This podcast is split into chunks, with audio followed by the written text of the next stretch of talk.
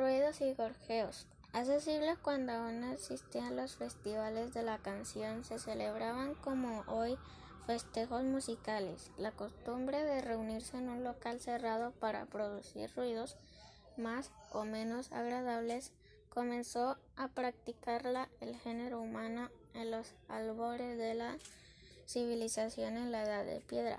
Sin ir más lejos de se celebró el primer festival de los imitadores de pájaros.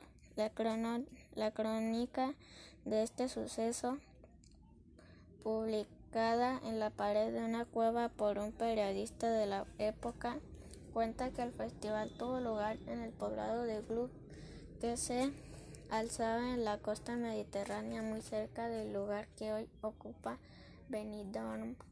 La crónica sigue contando que el anfietro de Glub acudieron representantes de muchos países y el maestro de ceremonias, ataviado con piel de gala y garrote de respeto, inauguró el festival con estos versos. Cuando los pájaros cantan, se alegra el corazón mío. Otorguemos un gran premio al que imiten Pío Pío.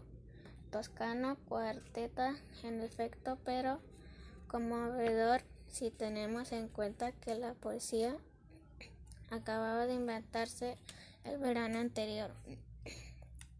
El primero que subió al escenario para actuar fue Monek, representante de una tribu nórdica viejo y cegatón, pero habilismo imitador de aves. Pío Pío.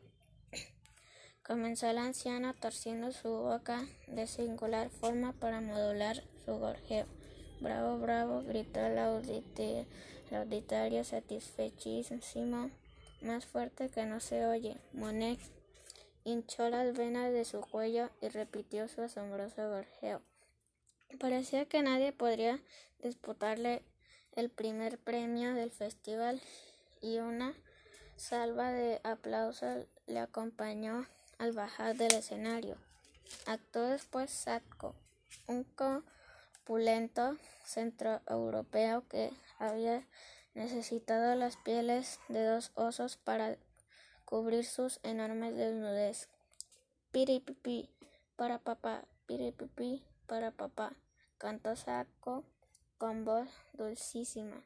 El público quedó perplejo ante la hermosura de su trino y tributó al coloso una calidad ovación Jamás el canto de los pájaros había sido imitado con tanta propiedad. Pipiripi, paparapá.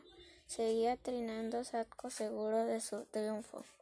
Pero en aquel momento, cuando nadie creía posible arrebatar el premio del festival al gigantón de la garganta privilegiada, la voz de otro participante resonó en el vasto anfietro, melinfluo y banal Así es tu gorjeo Satko. Los ojos de todos los presentantes se volvieron hacia el osado Era Galo, miembro de una tribu nómada que pastoreaba en la zona más tarde sería Francia. Como has dicho, bramó Satko, enrojeciendo de cólera. Tu gorjeo es pura farsa, insistió Galo. No hay pájaros que digan paparapá. Cuando traidora es la fama, minutos antes el público del festival aplaudía frenética a Sadko. Después las opiniones se dividieron. Por desgracia, unas manchas de humedad borraron en la cueva el resto de la crónica.